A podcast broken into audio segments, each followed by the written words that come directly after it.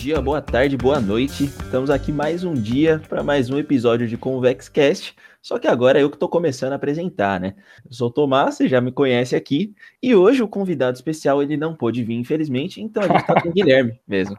Ah, tá. Muito obrigado. Muito obrigado. Estou aqui. Meu nome é Guilherme, convidado não especial, é, sócio e amigo do Tomás. Vamos lá para mais um episódio. Qual que é o episódio de hoje? Para a galera já ficar sabendo. Hoje a gente vai falar sobre como a gente reagiu às dificuldades que a gente teve nos investimentos, né? Então, reagindo às dificuldades dentro que a gente teve aí nos investimentos nesses quatro ou cinco anos, sei lá quantos anos aí a gente tá, tá nessa, nessa caminhada. Então, a gente vai comentar um pouquinho de tudo que a gente passou, que pode parecer uhum. Pouco para alguns, muito para outros, mas aconteceu bastante coisa nesse desde Sim. 2017, muita coisa. É, então, é, eu acho que dificuldade no, no mundo de investimento investimento é o que mais tem e muitas, muitas, não só investimento, eu acho que no, no ramo da economia como um todo, né? Não adianta a gente estudar os assuntos, colocar o diploma, os livros debaixo do braço e falar, não, beleza, agora eu já sei tudo, agora pode vir o que vier, eu tô preparado. Não, não tá, né? Os percursos, as coisas, os mercados e as economias mudam numa velocidade muito acelerada e a gente sempre, ou quase sempre, é pego de surpresa com alguns efeitos e, pô, não nem falar de coronavírus, de Wesley Day, né? Que foram os mais recentes, por exemplo. Sim, pô, a greve dos caminhoneiros também, que abalou bastante. São coisas que pô, afetam muito toda a economia, né? E, consequentemente, os nossos investimentos. E você falou que é muito complexo, eu concordo.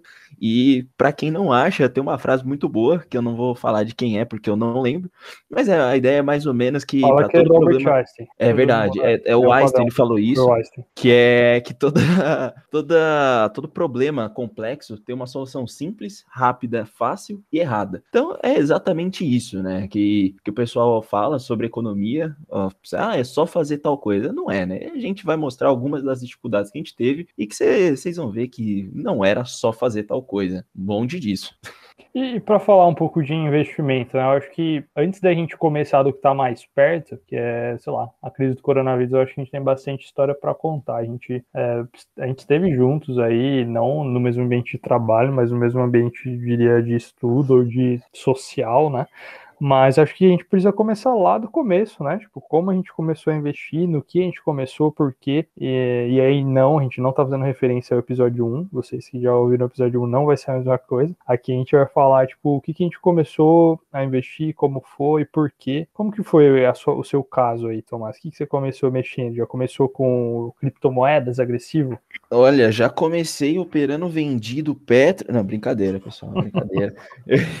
eu comecei como acho que a maioria começa querendo investir para ganhar dinheiro. Eu acho que aí, pô, eu só queria colocar o meu dinheiro em algum lugar para ele render mais. Eu acho que a maioria das pessoas que tá escutando, estão escutando a gente também quer isso. Que não tem nada de errado. É, longe disso, longe disso tá errado. Só que, como eu falei, não é tão simples. Você precisa entender muito mais do que não é só, ah, eu quero colocar o dinheiro, mas você precisa entender, pô, qual é o seu perfil de risco, qual é o seu prazo, qual é o seu objetivo.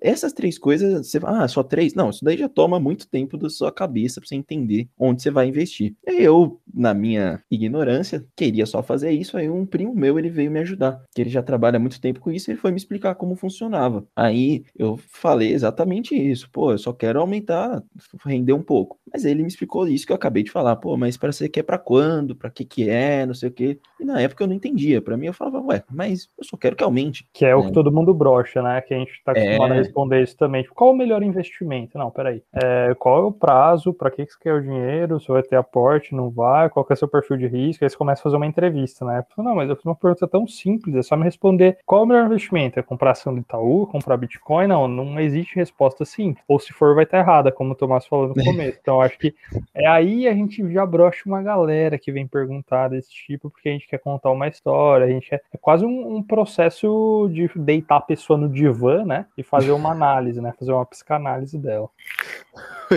Pior que é mesmo, porque, é, nossa, isso que você falou é verdade. A pessoa já vem animada, eu já acabo com a animação na hora. Sim, é, infelizmente tem que fazer isso porque eu, eu vejo que é melhor aprender agora com um pouco de sinceridade do que alguém te falar, ah, compra isso, faz isso. Mas, pô, a pessoa não te conhece, a pessoa nem poderia estar tá fazendo isso, e é o que a gente mais vê, pessoa uhum. indicando e recomendando coisas sem poder fazer isso. Então a gente, pô, mas eu prefiro já começar dando essa paulada no meio, a pessoa fica mais, ela já murcha, né? Já fica mais murcha. Mas aí se ela, pô, tiver uma entender e falar, pô, beleza, ele quer me ajudar, ele quer tá tentando explicar e aí vai. Aí foi nisso. Aí esse meu primo explicou e tudo mais. Aí foi, comecei, pô, tranquilo, clássico, renda fixa, né? Então saí da poupança para ir pro Tesouro Selic, poupança 2.0.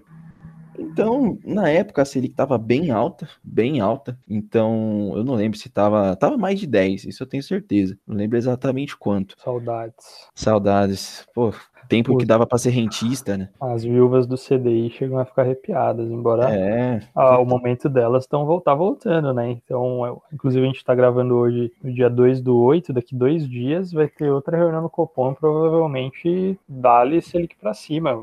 Vamos fazer, né? 100 é. bips. Vamos lá, vamos lá, vamos fazer Selic de dois dígitos de novo, palhaça dessa. Tem que voltar. No Brasil. Não, eu tô falando, até o final do ano vai estar, tá, eu chuto, 7,5. É, o Boletim Focus está em 7, mas é aquela coisa, né? O Boletim Focus não tem compromisso nenhum com a realidade. Embora as pessoas acreditem que tenha. Tipo, você pegar o Boletim Focus do começo do ano e do fim do ano, é assim, são dois, é um passeio aleatório. Então... É, parece dois países diferentes, né? Sim. Mas é. Não, então eu comecei no, no Tesouro Selic, né? Comecei lá, pô, colocando um dinheirinho. Tranquilo, porque você precisa. Eu acho que na... quando você faz a coisa na prática, a coisa fica muito mais palpável. Você entende mais como é que funciona, como é que você consegue, pô, beleza, Tesouro Selic só sobe, mas tem outros investimentos que na próprio, no próprio Tesouro Direto, né, dentro uhum. da plataforma lá, que ele pode tanto subir quanto cair. Só que eu acho que você tem uma experiência boa de ter subido um pouco nessa época, né? Então, bom que você tocou nesse ponto, né? O meu caminho também de começo foi bem semelhante. Eu comecei interessado pelo Tesouro Direto, né? Estudei bastante já no começo para entender os três tipos, o Selic, o prefixado e o IPCA, que quem acompanha a gente no Instagram, o nosso aluno tá careca de saber, né, disso. E, obviamente, comecei pelo Selic, que era o mais simples. É, um pouco depois eu já caminhei para o Bitcoin, que é o que eu tenho até hoje. Não coloquei mais nada lá, tá? Uhum. Desde, desde essa época lá, um, uns trocadinhos. Ah, e quem, quem busca os investimentos no Tesouro Direto geralmente buscam algo seguro e acaba sendo um começo, né? Acaba sendo um início. Mas no meu caso, por exemplo, como você falou, né? A taxa de juros, é, na época que a gente começou, estava alta. Então, pô, o governo Dilma ali, é, eu me lembro, a, a taxa chegou a 14,25. E, obviamente, o Tesouro Selic pagava 14,25, só que tinha, tinha uma belezinha aí, né? Fora do Tesouro Selic, que era o pré-fixado. E aí eu não vou entrar no, nos detalhes aqui porque não é tão simples, mas existe uma coisa chamada marcação ao mercado, né? Quando a taxa de juros cai, o preço do título sobe, né? E o que aconteceu? A taxa estava em 14,25 e começou a cair. A Dilma saiu do governo, veio o Temer, né? Chamou o Meirelles e as taxa, a taxa Selic começou a cair, cair, cair. O que aconteceu com meus títulos pré-fixados? Começaram a subir subir, subir, subir. Né? Então, percentualmente, é,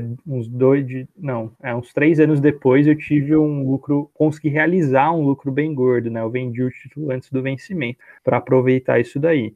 Mas, obviamente, a gente tem que saber o que está fazendo e acho que o Tesouro Selic, e não o prefixado que eu acabei de falar, acaba sendo uma ótima porta de entrada. Então, eu comecei com Selic, prefixado, o IPCA foi o último que eu, come... que eu coloquei um pezinho ali. Mas eu fiquei muito tempo só no Tesouro Direto, viu? É, no, eu... Na cripto, é. é. Eu, eu também surfei um pouquinho disso. Isso é, é uma, uma manobra macroeconômica que você faz, né? Você entende como está funcionando a economia, a direção dos juros e você consegue aproveitar é, certas oportunidades, que foi o que aconteceu, né? Nessa época que a gente começou. Eu comprei um tesouro IPCA, claro, eu dei sorte porque eu ainda não sabia tanto, mas uhum. eu comprei um tesouro IPCA e em questão de menos de um ano ele já tinha subido mais de 20%. Em um ano, aí você fala, ué, o negócio tá estranho. Aí eu fui tentar entender por que tinha subido tanto. E se, pô, eu dava para eu vender, se era possível. Aí eu entendi que dava assim para eu vender é, antecipadamente, uh, que eu ali nessa, naquela situação eu teria conseguido um lucro bacana, né? Uhum. E tudo mais. Mas Mas é exatamente aquilo que você falou. Naquela situação foi desse jeito. Ano passado eu comprei de novo um Tesouro PCA e agora eu tô perdendo dinheiro. Então é o contrário. É a situação contrária. E resumindo, é porque a taxa de juros está subindo. Claro, é, tem muito, é muito mais complicado do que isso. Você falou certinho como é que é a questão da taxa e do preço, né? Mas isso a gente deixa para outro momento. Pra... E quem é nosso aluno também, pô, tem até aquela formulinha lá que a gente pega, mostra no Excel, tudo não sei o que. O pessoal já fala, nossa, caramba. Aí eu falo, é, o negócio é diferenciado. É, no primeiro momento parece contra-intuitivo, né? A gente tá falando, puxa, a taxa de juros sobe e aí o meu investimento cai, não era o contrário, né? Eu não tinha que acompanhar? Não, nesse caso é o contrário, né? O pré-fixado IPCA. Mas, para quem está começando nos investimentos, a sugestão, a sugestão é que comece pelo Selic e se quiser colocar um, uma, um dinheirinho ali no pré e no IPCA só para ver como funciona, né? Por exemplo, como o Tomás falou, né? Tinha um dinheiro lá e falou, mas por que tá rendendo tanto? Deixa eu ver o que tá acontecendo. Talvez você tenha a mesma grata surpresa ou uma ingrata surpresa de falar, ué, mas por que tá caindo tanto? Deixa eu ver o que tá acontecendo. E você vai descobrir também, né? Então, a alegria e a tristeza também, por vezes, nos trazem bons ensinamentos. E eu acho que é, eu sou contra a questão de, tipo, a gente começar a investir sem saber do que ao que está fazendo, né? Tipo, ah, não sei o que estou fazendo, mas eu comecei, né? Mas também eu acho que não precisa você, tipo, nossa, eu já acho que agora eu tô, né? Sei tudo, tô voando baixo, agora sim que eu vou começar, depois de estudar cinco anos. Não. É. Pode estuda o geral, né? Sinta confortável, saiba mais ou menos os riscos e coloca um dinheirinho, vê como funciona. Foi o nosso caso também, né? Foi um pouco na prática que a gente foi vendo como funciona. Sim, não, não dá para você passar também, virar uma enciclopédia, ficar 10 anos estudando e falar, não, agora vai investir. Fala, pô, em 10 anos você já perdeu um monte de coisa. É, e também não adianta você falar, não, vou começar hoje, não sei nada. Pô, vamos ter um pouco de parcimônia, equilíbrio, sempre faz bem, misturar. Assim, não dá para, eu acho que não dá para você ficar assim os dois separados, sabe? A prática e a teoria, uhum. você tem uhum. que juntar os dois. E, por exemplo, o que você falou, eu, a primeira ação que eu comprei foi Porto Seguro. A gente uhum. fez um trabalho na faculdade sobre a empresa, não sei o que, eu gostei da empresa e comprei. Mas é interessante, porque assim, pô, faz bastante, faz uns bons anos aí, eu realmente não sabia o que eu tava fazendo direito. Eu ia por... perguntar, tipo assim, beleza, você fez o trabalho da faculdade, até sei qual é, mas quais foram os motivos, assim, que te levaram a comprar, para além dos números que você viu que estavam ajustados, ou também pelos números, tipo, o que que te levou a comprar? Ah, também pelos números, pra gente ver que era uma empresa sólida, é uma marca famosa, e no começo, quando você percebe que você pode comprar um pedacinho de uma dessas empresas muito grandes, abre o olho, né, você fala, nossa, pô, consigo virar sócio da Porto Seguro, ou de outras empresas assim, uhum. é, eu acho que foi assim que, aí eu comecei, e eu tava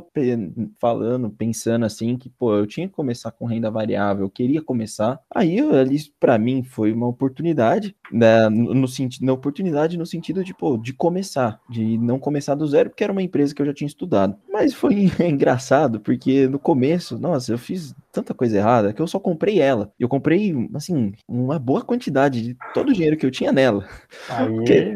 viva a não diversificação, hein? Exatamente o que a gente fala. Por isso que a gente fala, as coisas que a gente fala hoje, no Instagram, no curso, em tudo que a gente faz, é porque a gente já passou e a gente sabe que é, dá errado. E se não deu errado, é porque você deu sorte. Exato. Eu ia falar do componente de sorte, porque beleza, estava com uma exposição de, se não 100%, porque tinha um tesouro direto, sei lá, falar que 50%, né? É, tá, se, se as ações do, da Porto Seguro tivessem subido 500%, né? Vamos supor, igual o do Banco Inter subiu recentemente, pô, você ia se gabar pra caramba, né? Agora, se tivesse caído muito também, isso ia te machucar de uma forma que talvez naquele momento te assustasse tanto a ponto de te tirar do jogo, né? Uma pessoa que começou a investir há pouco tempo leva uma rasteira muito grande e fala: não, isso aqui não é para mim. Então é muito perigoso quando a gente compra muito de uma coisa só, né? Sim. A, a gente, a real é que a gente diversifica, porque a gente não sabe o que vai acontecer. Porque se eu soubesse o que fosse acontecer, comprava só a empresa que ia multiplicar por não sei quantos mil, sabe? É, essa é, a, é, uma frase que, né, pô, eu não, não sou tão fã de ficar citando esses caras aí, mas é, o Warren Buffett fala isso, e é uma das frases que não é tão famosa dele, mas que eu acho uma das melhores, uhum. que é a gente diversifica, diversifica porque não sabe o que tá fazendo. Quem sabe não diversifica. Só que aí a questão é essa, ninguém sabe. Exato. Ninguém sabe. Porque você não vai encontrar alguém com, sei lá, três ações na carteira. É muito raro, é muito difícil. Por quê? Porque, pô, você pode amar a empresa, confiar, fazer um baita estudo nela, mas e aí, se der errado? Se de repente, pô, é. tinha uma galera que confiava muito na JBS e de repente saiu tudo aquilo que aconteceu. É, você pode até ter uma carteira concentrada assim pequena, mas eu diria que está sendo imprudente. Você é, essa tá é a palavra. Beleza, não tem, não tem problema nenhum, porque, ah não, eu tenho muita confiança, tá bom, vai lá. Mas você não está deixando de ser imprudente, porque uma carteira com três ativos, né, 33%, um que balança muito ali, a coisa pode ficar complicada. Então, a gente vai buscar, né, por não colocar todos os ovos na mesma cesta, ou não colocar, né, não ter essa carteira tão concentrada, justamente para ser o nosso primeiro seguro, digamos assim, né? O primeiro seguro é a diversificação. Obviamente, Exatamente. quando a gente entra na, tipo, na teoria de finanças, que eu não vou me aprofundar aqui, existe o risco não diversificável, né? Tipo, exemplo de risco não diversificável, coronavírus. Você podia ter a carteira mais diversificada possível, o coronavírus ia te dar uma paulada na cabeça. A menos que você estivesse concentrado em alguma coisa. Por exemplo, ah, eu estou muito comprado em ouro e muito comprado em dólar. Tá bom, mas é, antes do coronavírus, sério, você tava mesmo, tipo, muito assim, é. né? o, a, bolsa batendo recorde histórico e você compradaço em dólar e em ouro. Tipo, não acredito. Se alguém falar que fez isso, eu não vou acreditar, não, né? Mas então a diversificação é o seguro que a gente pode fazer, que a gente deve fazer mas existe uma outra parte que quando vier a paulada a gente vai levar também, a gente vai tentar diminuir os estragos e depois acho que mais para frente, até nesse episódio dá pra gente falar um pouquinho de estratégia de seguro e de hedge. Sim, apesar do nome parecer complicado, vocês vão entender que é bem tranquilinho.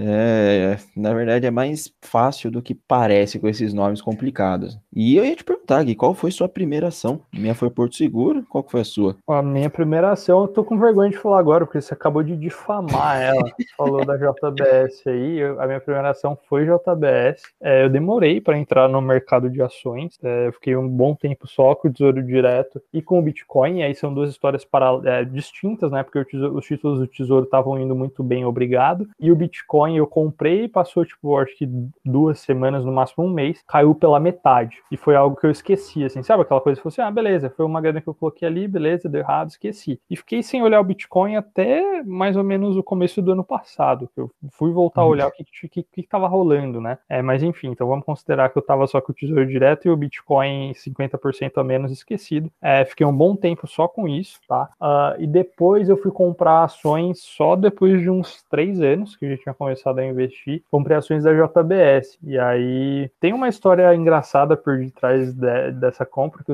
quem me conhece melhor sabe, mas que eu vou deixar para um outro momento. Uh, mas o que importa aqui é que eu comprei JBS especialmente porque no momento que eu comprei, a, a China tava, tinha acabado de começar a dificuldade dela com aquela crise suína, né? Então, tipo, a crise africana que perdeu um rebanho de porcos gigantesco e tava com falta de carne lá, eles começaram a comprar carne bovina do Brasil. Então, sim, tava faltando carne suína lá, mas eles começaram a comprar carne bovina do Brasil. É, e a JBS né, tem uma posição muito forte, é a segunda maior empresa, para quem não sabe, segunda maior empresa empresa de alimentos do mundo, só atrás da Nestlé, tá? Então, ela estava junto com os outros frigoríficos brasileiros exportando e ainda está muito para a China. Além disso, ela também tem uma participação bastante relevante, assim, briga nas cabeças no mercado estadunidense uh, e não atua só na carne bovina, né? Atua, atua em várias outras carnes e, claro, teve, eu, eu sabia que quando eu entrei, eu estava correndo o risco de potenciais escândalos que poderiam se repetir, né? Como o da carne fraca que a gente sabe muito bem, mas eu achei que naquele momento que eu comprei o preço estava atrativo, essa questão da China ia impulsionar bastante, o dólar também estava come, começando ali dar seus sinais de alta, achei que eu poderia surfar, né? Ledo engano, né? Eu, aliás, o Tomás acabou não falando do desempenho da, da Porto, né? Mas daqui a pouco você fala, tipo, JBS eu comprei, tive um ou dois dias de alta e depois é, caiu, caiu, caiu e voltei e recuperei meu preço médio há, há poucos meses, tá? Voltou no meu uhum. preço de entrada. Então, a minha primeira experiência com ações foi desanimadora, mas isso não me tirou do jogo de forma nenhuma, até porque eu coloquei um dinheiro muito pequeno lá, de forma que foi quase o, como o do Bitcoin ali. Ah, beleza, coloquei, caiu bastante. Ah, ok, vida que segue, vou continuar com outras coisas. Agora, se eu tivesse colocado muito, provavelmente ia ter me desanimado e me tirado do jogo, é não. É, o meu negócio é renda fixa, eu não vou para renda variável. Não foi o caso. Esse é um dinheiro que eu chamo que é você pagar na prática. Então, é um dinheiro que você coloca na renda variável, que é como se fosse um, um tanto que você está pagando para aprender. Uhum. Porque você vai ver ali o que é volatilidade, você vai entender como é que funciona o home broker. Querendo ou não, para quem está começando não entende nada, é meio chatinho. Pô, o que, que é ordem a mercado, ordem limitada, não sei o que. Então, você já vai se habituando ali com com o ambiente, né, do, da renda Sim. variável. Eu acho que é super válido você colocar um pezinho ali para ir começar a entender. E você falou de quanto foi a performance? Pô, eu praticamente comprei Porto Seguro ao preço que está hoje. Mas enfim, eu fiz um monte de coisa. Eu comprei, aí subiu, aí eu vendi. Não que seja oh, ruim. Cara, cara trader, é, trader, swing trade, sem querer, sabe?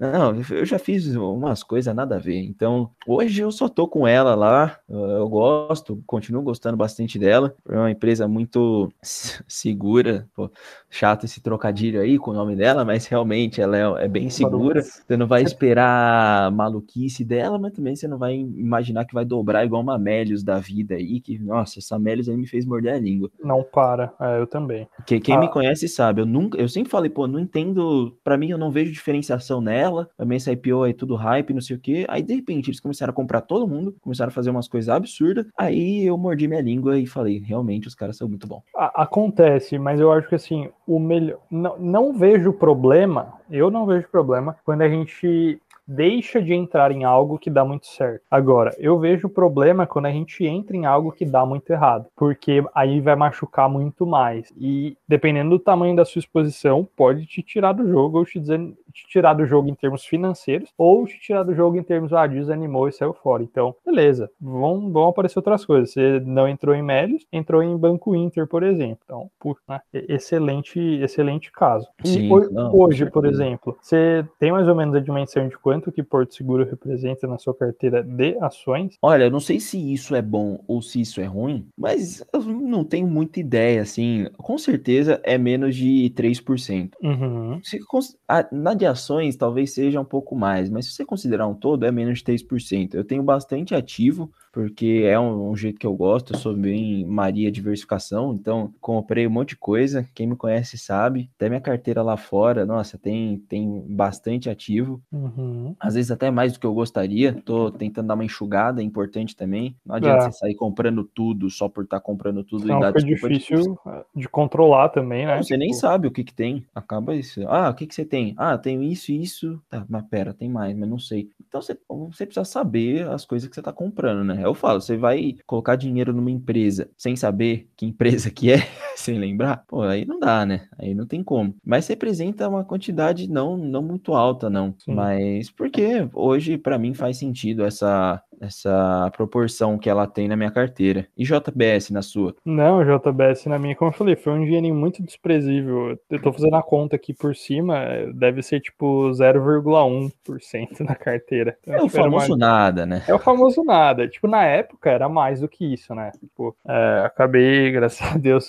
crescendo um pouco o patrimônio desde então. Mas hoje representa praticamente nada. O quanto eu coloquei lá, eu só deixo ela lá ainda, né? Primeiro porque não tem por que sair sair, e segundo, porque é algo muito simbólico, né? Então provavelmente vai ficar lá as minhas poucas ações de JBS que, que não significam nada na carteira, mas é algo estritamente simbólico, de fato. É, tem essa questão do, do que ela representa, né? Do simbolismo. Foi a primeira, foi por onde começou, então acho, acho legal isso manter. E não vai piorar nada, né? Não vai ser o fim do mundo Sim. manter lá. Eu acho bacana. Mas e você fala... vê, né? Ah, não, fala aí. Não, Pode falar. É, com o passar do tempo a gente vai vendo, né? Que o que faz sentido o que não faz faz. É, foi o que você falou, o que eu falei. A gente vai percebendo que, pô, às vezes não faz, às vezes não, né? Eu acho que sempre. Não faz sentido eu só ter uma ação. Aí uhum. eu fui diversificando. No começo eu tinha um, alguma ideia que eu não tinha banco na carteira. Eu falava, não, não posso ter banco, não sei o que, não sei o que lá.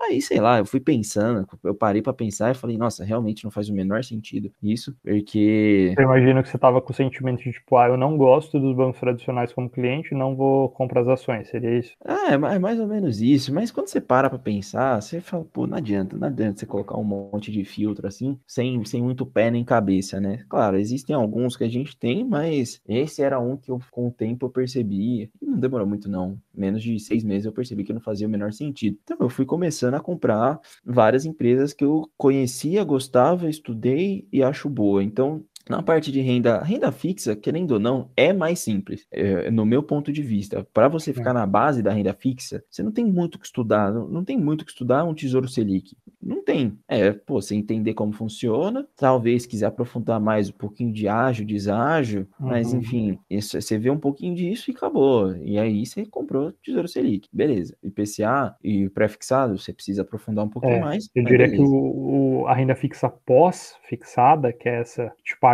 um percentual da Selic, um percentual do CDI, beleza, é simples. Agora, o, a renda fixa pré e híbrida eu já não acho simples, não. Acho que é, é pesada. Não, mas eu acho que é mais simples que ação. Mais simples você fazer uma carteira inteira de ação. Porque você tem que analisar ali um, um, um ativo. Quando você analisa uma empresa, a gente esquece, a gente, eu, eu também, todo mundo, uhum. que pensa você analisar uma empresa. Olha o tanto de coisa que tem uma empresa você tem que entender. Claro, você não vai saber pô, o que, que o, o diretor tá fazendo às 6 horas da tarde. É isso não, né? Mas Sim. você tem que entender, tem muita coisa envolvida para você fazer uma carteira de ação. E querendo ou não, no, na renda fixa, no, no híbrido, por exemplo, no uhum. IPCA, se você segurar até o final, não acontece nada. Sim, você vai receber o que você contratou. Sim. No pré-fixado, não. Por isso que eu sempre falo, o pré-fixado é o mais arriscado. É o mais arriscado. Não tem proteção de inflação, não tem nada. Ele vai render o que está escrito lá. É, sim, sim. Para carregar no vencimento, sim. Porque, tipo, até lá o comportamento vai ser muito semelhante com o IPCA, né? Porque, inclusive porque o IPCA só vai te cobrir da inflação no dia do vencimento. Ele vai pagar, bum, uma pancada só. Mas sim, de fato, você tem razão. É, acho que para quem, pra quem tá começando, vale a pena ir para essas coisas mais simples e, tipo, tem gente que não tem interesse, e tudo bem, de estudar, de querer entender, de querer se aperfeiçoar. É, pô, joga simples.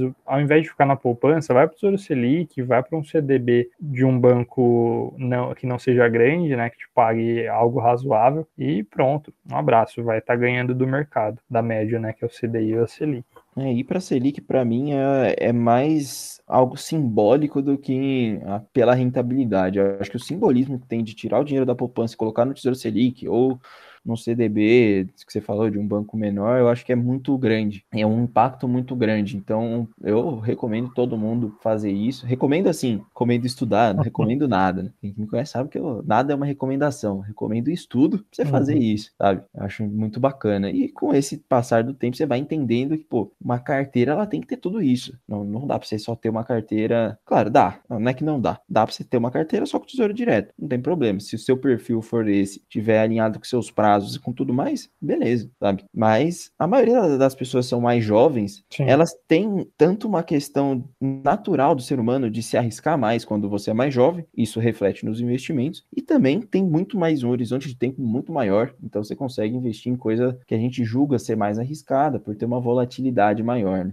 E falando um pouquinho, né, voltando na parte de percalços aí pelo caminho que a gente teve, né, aqui Bom, a gente falou então de uma coisa boa, quando a gente comprou pré-fixado e rentabilizou. A gente falou de uma coisa ok, né? Tipo, Porto Seguro e JBS estão mais ou menos no preço que a gente comprou até hoje, então não teve grandes avanços.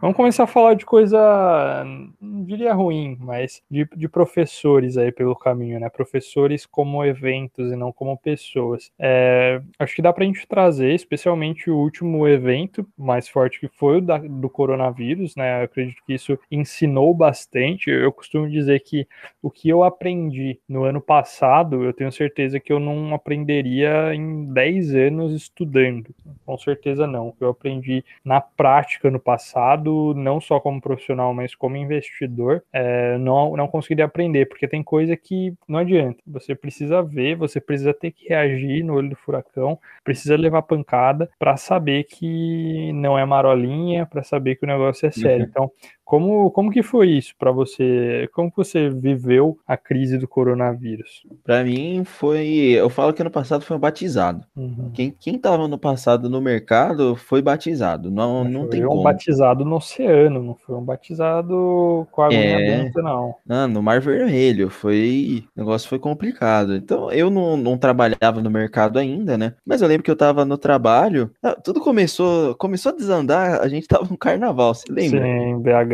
sim.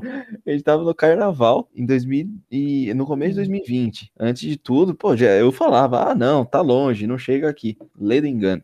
Aí, de repente, fui dar uma olhada, né? Eu ainda ficava vendo muito as coisas, ficar vendo a carteira, que é um negócio que vocês vão ver, com o tempo vocês vão parar de ficar olhando isso toda hora. No começo você fica, mas com o passar do tempo para. E, pô, começou a cair uma, ali um negócio que eu nunca tinha visto. 7%, 8%. Aí eu já falei, nos estranho, mas tudo bem. Aí beleza, aí continuamos, não sei o que. Aí chegou março, aí eu tava lá no trabalho, aí eu lembro, assim, eu lembro muito claro do dia que teve dois circuit break, quase teve o terceiro, quase acabou. Sim. Parecia um mar vermelho. Você abria assim a corretora, era tudo vermelho, caindo mais de dois dígitos. Era um, foi uma coisa absurda. E depois de todo esse rally maluco aí de queda, eu vi praticamente meu dinheiro na metade do que eu tinha. Sim. E aí, ali você vê por que a gente é tão cuidadoso com explicar para vocês como é que funciona, da questão de diversificação, não se expor à ruína, para você tomar cuidado, porque ó, eu tive estômago para ver o que eu tinha cair pela metade. Foi Sim. fácil? Não. Quem fala que ah, é, é eu, eu amo. Ó, vamos lá. Não é legal você ver tudo que você tem cair em um dia 20%. E, e eu ia dizer, não é. tipo, é. se a sua carteira caiu 50 e, sei lá, o Ibovespa caiu cerca de 30, significa então que a sua carteira é, inclusive, mais agressiva que o Ibovespa. E para você, beleza. E para você, tudo bem. Tipo, é, você aceita bem essa volatilidade. Você não dá para dizer que você aceitou bem quando caiu 50, mas tipo, não foi o fim do mundo para você, recuperou tudo que eu já é, sei. É, eu não vendi, recuperou. né? O pior é Exato. é vender. Exato. Ah, porque e... pá, não, não, não faz sentido. Você. Claro, é que ali parecia que ia acabar tudo, né? E eu falava, até falava pro pessoal. Assim, ó, a gente tem duas opções. Ou as coisas vão voltar, o mundo não vai acabar. E, sei lá, a gente vai voltar a fazer as coisas, nem que seja com máscaras, restrições todas, mas a gente vai voltar. Ou o mundo vai acabar e não importa os seus investimentos. Não, vai acabar o mundo. Sim. Então não importa o que você tenha investido. Então eu, eu me baseei muito nisso. Eu não vendi, eu até comprei alguma coisinha ou outra. Foi ali que eu peguei Banco Inter, que hoje eu tô com mais de mil por cento de rentabilidade. Eu coloquei pouquinho, mas pô, é, é, foi bruto o negócio. Por quê? Porque eu comprei no momento que ninguém queria comprar. Eu comprei Sim. no olho do furacão, onde todo mundo tava descrente. Então ali, pô, eu acertei. Mas teve gente que comprou ação lá, ação elétrica, na época que caiu ali muito, e até hoje não subiu direito. Sim. Seguradora, seguradora. A Sul América tá o mesmo preço de quando tava no fundo da crise. E uma coisa, uma coisa também interessante que você falou, né? Tipo, ah, o importante é não vender. Aí eu vou discordar em partes, mas esses já vão me entender o porquê da minha discordância. Beleza. É, não é bom vender só pelo desespero, mas obviamente, se a gente tivesse né, uma bola de cristal ou a gente tivesse dado a sorte de vender, por exemplo, no primeiro dia, na quarta-feira de cinzas, que foi quando o bicho começou a pegar, beleza, vende, é, espera o mundo terminar de acabar. Aí quando você acha que vai começar a subir, você compra. Mas assim, é tudo muito suposição, né? Me diz, quem que fez isso? Quem que na quarta-feira de cinzas vendeu tudo? E esperou o, o mar ficar menos revolto para voltar, né? Então é difícil, é, é, muito difícil. Eu lembro que, bom, nessa época eu estava trabalhando na mesa de renda variável, né, assessorando um monte de cliente, e bom, renda variável estava de frente para bolsa, o Tomás falou tudo desabando, é, cliente me perguntando o que fazer. Eu, você falou do circuit breaker, né? Para quem não sabe, é, circuit breaker é quando existe a paralisação dos negócios da bolsa, quando a bolsa para de funcionar, é um período de tempo durante o dia, quando ela cai um determinado percentual, tá? E aí vai variar da, da quantidade de circuit breakers no dia, enfim. Né? A primeira, eu lembro que a primeira vez, se eu não me engano, durante todo o período, uh, houveram seis, seis circuit breakers, se eu não me engano. Uh, eu lembro quando teve o primeiro, né? Tipo, eu achei legal, porque era uma coisa que eu já conhecia, assim, de estudar, mas nunca tinha vivido, então, pô, legal, tá vivendo uma coisa que é difícil de acontecer, que é histórica, né? Eu lembro que eu dei risada, né? Eu e meus amigos, a gente deu risada, primeiro circuit break. O segundo, eu fiquei meio aflito, assim, eu falei, tá, tipo, estranho. É, eu falei, ah, beleza, o primeiro foi legal, mas, tipo, tá bom já, sabe? Tá bom, tipo, a galera tá perdendo uma grana, eu também tô, já, beleza, né? Tá, deu. Aí deu o terceiro, aí eu confesso que o terceiro me deu vontade de chorar, cara. Deu vontade de chorar, sincero, assim. Pô, vontade de chorar. E aí, até o sexto, eu fiquei meio, tipo, anestesiado. Obviamente não, foi todo, não foram todos no mesmo dia, mas foram, assim, tipo, muito perto um do outro. E eu ficava Sim. anestesiado, ficava irritado. Quando eu saía para almoço com alguns colegas de trabalho, eu não queria falar disso, porque, obviamente, abala o psicológico, assim, né? Você tá cuidando é, do dinheiro de muita gente e você se vê no meio por exemplo, março foi o mês que teve a maior volatilidade da história, né? Então, imagina, você está num evento absolutamente histórico e você precisa reagir. Você precisa reagir, você precisa acertar, você é pago para reagir, você é pago para fazer alguma coisa, para estancar a sangria. Só que ninguém é treinado para tipo, o que fazer no momento de crise, né? Ou melhor, às vezes até pode ser, mas tipo, até quando vai a crise, né? A gente também sempre falava lá, tipo, ah, vamos esperar a faca cair no chão, né? E depois a gente pega. O que seria isso. Tipo, espera terminar de cair tudo e depois você vai e compra. Mas quando que ia terminar de cair tudo? Né? Será é, que é, é parar nos 20, nos 50, nos 80? Então foi assim, um tempo muito difícil, mas de aprendizado. Não, foi. Ali foi o negócio para aprender. Ali foi o, o, puro aprendizado. Porque depois que você passa por aquilo, você fala, pô, realmente, hoje, vendo assim, parece que foi, ah, beleza, era óbvio, era só comprar. Uhum. Não era óbvio. Não era. O medo era. tava, era, era um medo gigantesco de tipo, beleza, o que, que, vai acontecer? Então, assim, cidades inteiras fechando, países fechando, cadeia produtiva, poderia ter falta de tudo, né? De alimento, de É, produto. corrida, acabou papel higiênico, parecia loucura. Então, assim. assim. não só dentro do ambiente de trabalho de bolsa tava um caos, mas fora dele também. Ah, não vou poder ver minha família, e algumas pessoas começavam a ser infectadas que você conhecia, e aí você olhava, tipo, toda hora trocando o ministro da saúde, e você fala, pô, e aí, né? Eu preciso resolver a minha vida para depois pensar em resolver a vida dos meus investimentos, mas meio que a minha vida ela tá interconectada com o trabalho também, então foi assim uma não. escola. Eu lembro que, tipo, porra, eu tinha que não só ser assessor né, de investimento, eu tinha que ser amigo dos clientes, tinha que ser psicólogo, tinha que ser conselheiro, porque imagina o cara, né? A economia de uma vida vendo despencar e me ligando, tipo, e aí, o que a gente vai fazer? A gente vende agora, a gente chora, corre, né? Eu tinha que ter uma resposta, eu era pago para ter uma resposta. E aí eu me lembro, né, sem mais me alongar muito nisso aqui, né, eu me lembro que uma das coisas que eu reagi ali no, no olho do furacão, eu tive a ideia de comprar ouro, né? Já o ouro já tinha subido uns 10, 15% quando eu tive essa ideia, que não era genial, porque se fosse genial eu tinha comprado no começo. É. E eu lembro que quando eu falei, né, para os meus colegas, pô, vou comprar ouro para os caras, tipo, eles meio que tiraram uma onda, né? Tipo assim, ah, agora você vai comprar ouro, né? Tipo, já tinha subido bastante agora, você vai comprar. Mas aí o que me faz lembrar uma frase né, que eu gosto também, de que, tipo, uh, se eu não me engano, é assim, o gênio é o homem capaz de tomar uma atitude mediana quando todas à sua volta não têm ideia do que fazer. E eu não tô dizendo que eu fui gênio, porque eu falei, se eu tivesse é. sido gênio, eu tinha no começo. Mas, assim, essa minha atitude de comprar ouro para os clientes é uma atitude mediana, tipo, qualquer pessoa com uma inteligência média faria, no meio do caos, mas eu tava tomando uma atitude mediana e a gente não tava né, fazendo nada, não, não tinha ideia do que fazer. Então, você tem que agir, não dá pra ficar de braço cruzado, foi o que eu aprendi. Sim. Não, quando, como você estava no trabalho, trabalhando com isso, você, você tinha que dar um auxílio para a galera por estar por tá esse desespero, aí realmente você precisa fazer alguma coisa. Mas eu falo, quem não fez nada, se saiu melhor do que quem vendeu. Sim, com certeza. Quem a menos vendeu... que tenha vendido no começo, né? Mas quem vendeu é... lá no fundo do poço rodou, rodou feio. Ah, mas dificilmente a pessoa vendeu no, no comecinho. Sim, a maioria, quando tava, eu lembro, tava, sei lá, caiu para 80, não, vai para 70. Caiu para 70, vai para 60. Caiu para 60 e pouco, não. Agora o fundo é 50, É, 40. porque o medo é acumulativo, né? É, ele vai indo, indo, indo. Aí, sei que foi interessante que você fica vendo essas previsões, ninguém sabe de nada, né? Ninguém sabe de nada. Só que Alguns ficam tentando passar, vender susto, né? E o medo vende demais. Acho que não existe nada que vende mais do que medo. Pô, tem os cavaleiros do apocalipse aí que estão falando que há cinco anos vai ter crise. Já passou umas três crises nesse tempo e o cara continua falando, ó, vai ter crise. Se prepara, se prepara. E é uma frase que você também fala que é aquilo, você não vai comprar o guarda-chuva quando estiver chovendo. Você não vai, você tem que comprar é, guarda-chuva quando tá sol. Você tem que comprar, é igual comprar roupa, roupa de frio. Você não vai comprar roupa de frio agora, fez 5 graus. Não, você compra roupa de frio quando tá calor, porque você paga mais barato, você tem opção legal, não tá super faturado e o pessoal quer vender essas peças, porque a maioria não quer comprar nessa época. E geralmente, também não é pra você comprar tudo que ninguém quer comprar, às vezes o negócio só é ruim mesmo.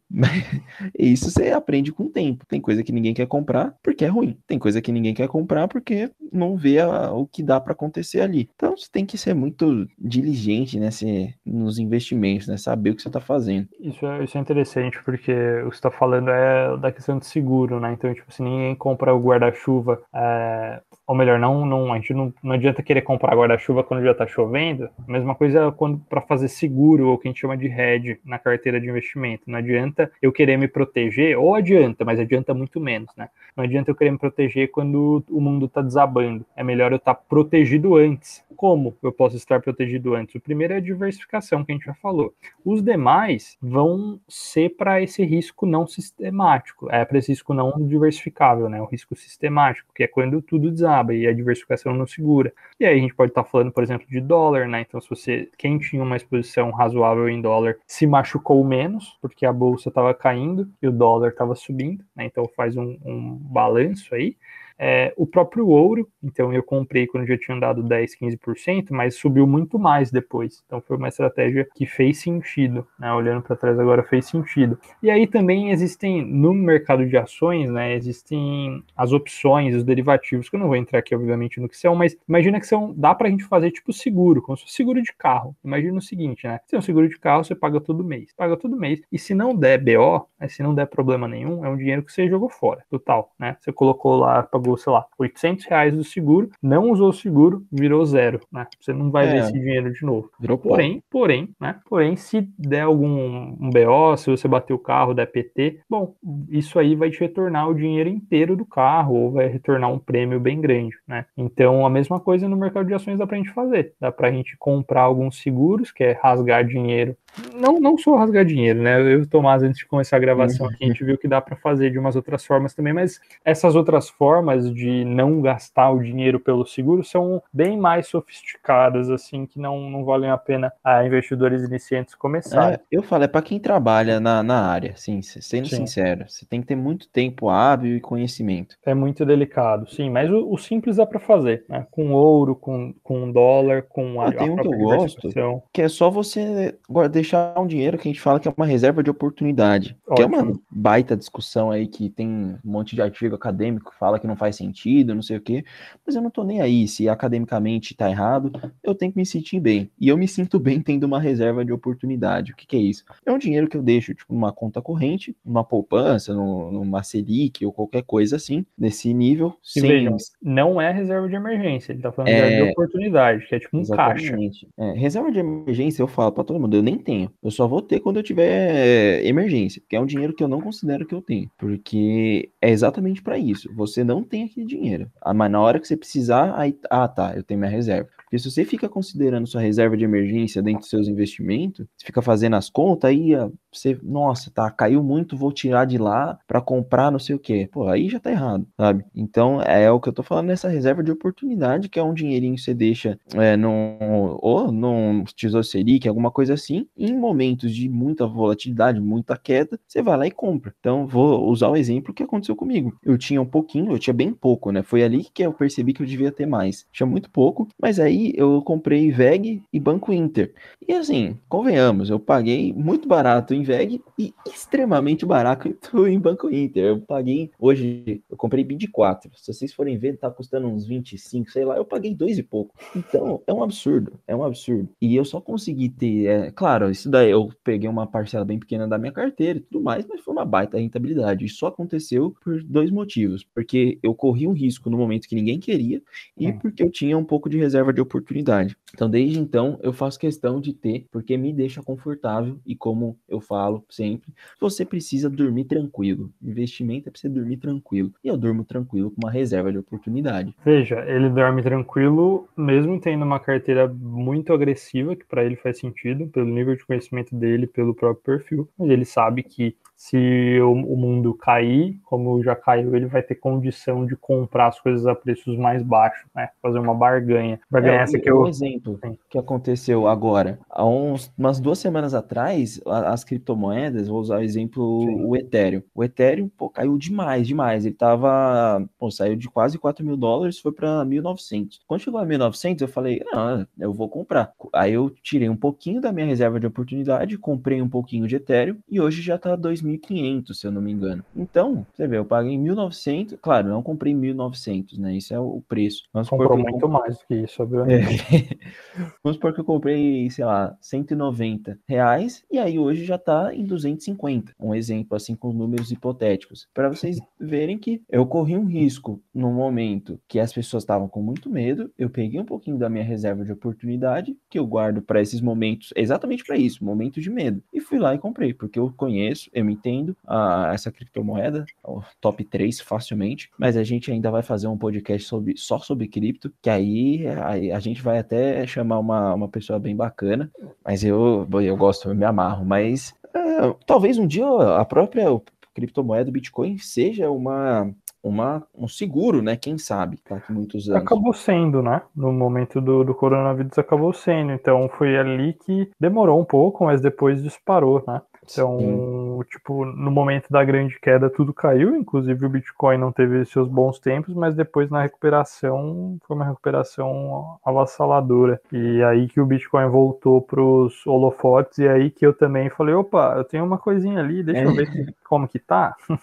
Aí você lembrou. Aí eu, pá, acho que eu preciso lembrar minha senha. Ainda bem que eu lembrei, né? Tem, tem vários casos de pessoas aí que esquecem a senha e às vezes, tipo, tava milionária, que não era meu caso. É, porque talvez se eu tivesse, a gente nem, eu não estaria aqui conversando com vocês.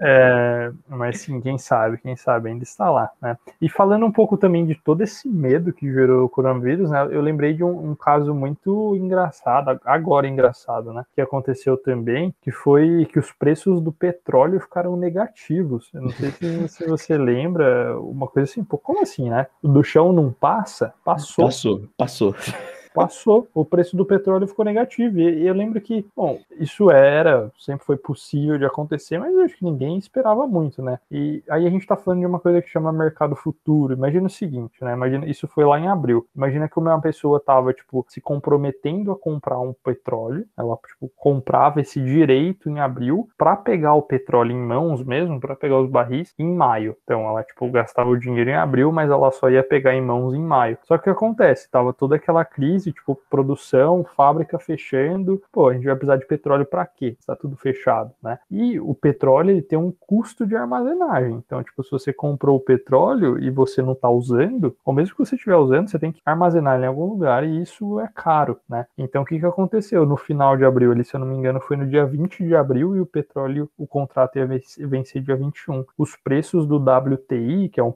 petróleo negociado lá nos Estados Unidos, ficaram negativos. O que ia ficar negativo? Tipo, os caras caras que tinham comprado esse direito, eles estavam pagando para se desfazer. Imagina um, um, exemplo, imagina você ter um carro, né? Você tem um, fala um carro ruim aí que ninguém gosta. Um ruim, ó, Fiat. É. é... ah, vou falar o Peugeot. Nossa senhora. Você 206. tem um Peugeot. Peugeot 206. Puta, Nossa. vai ter gente vai ouvindo aqui a gente que vai ter esse carro vai parar de ouvir ah, agora. Mas, mas me desculpa. Peugeot 206 é triste. Imagina você tem um Peugeot 206, você coloca a venda num preço baixo, né? E aí ninguém compra. Aí você abaixa mais o preço, aí ninguém compra. Aí você fala assim, não, tá de graça, quem buscar aqui pode levar. Aí ninguém busca. Mesmo aí assim, ninguém quer que, que você faz? Você vai pagar para alguém levar. Foi a mesma coisa do petróleo. Tipo, ninguém quer, eu pago. Eu pago para você levar o meu petróleo, para você levar o meu direito de petróleo. Obviamente, isso não se repetiu mais nos outros meses, mas isso, acho que histórico, né? Vai ficar muito registrado. É o tamanho do medo, tipo, a galera não tinha por que ter petróleo, o petróleo ficou negativo, esse contrato da WTI, não outro. E isso foi um caso muito interessante também que aconteceu. E eu não estava trabalhando com essa parte, mas alguns clientes me perguntavam, né? Então eu tinha que saber responder, explicar. E Bom, era bom não falar por alguns minutos de ações. É, não, essa questão do petróleo foi muito interessante. Foi é uma das bizarrices que a gente tem nesses últimos tempos. Né? Eu aqui falo, taxa de juros negativa, a gente pode fazer um podcast sobre isso, é uma bizarrice econômica, né? Se você parar para realmente pensar, você está emprestando, é a mesma história, você está emprestando dinheiro para alguém, geralmente para o governo, e ele vai te pagar menos. Então vale a pena você guardar embaixo do colchão. Quem fala que às vezes não vale a pena.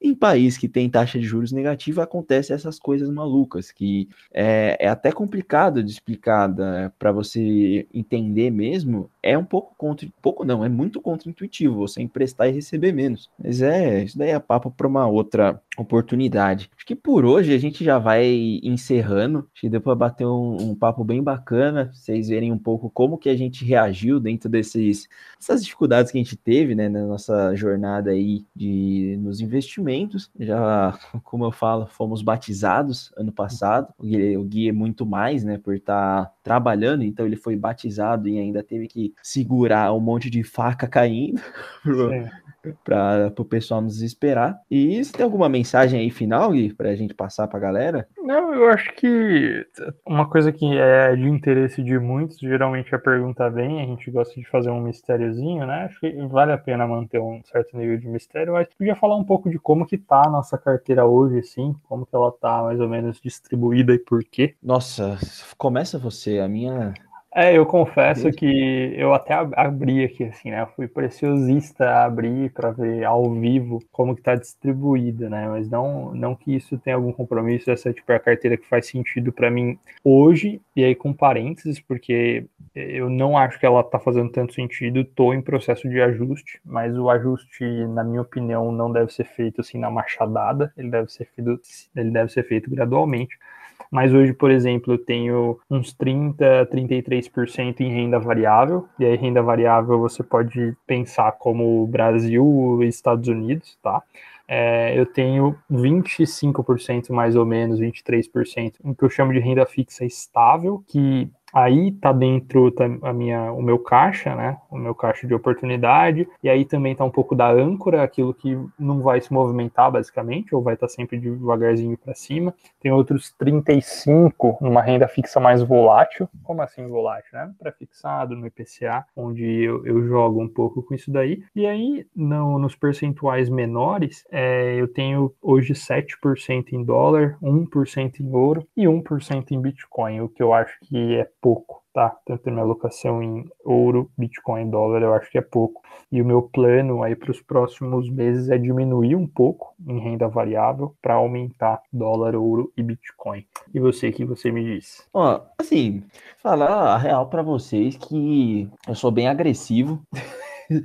Então, o meu perfil ele é bem, bem arrojado. Eu tenho bastante renda variável. No total, assim, deve dar uns uns 60% a 70%. Jesus Christ.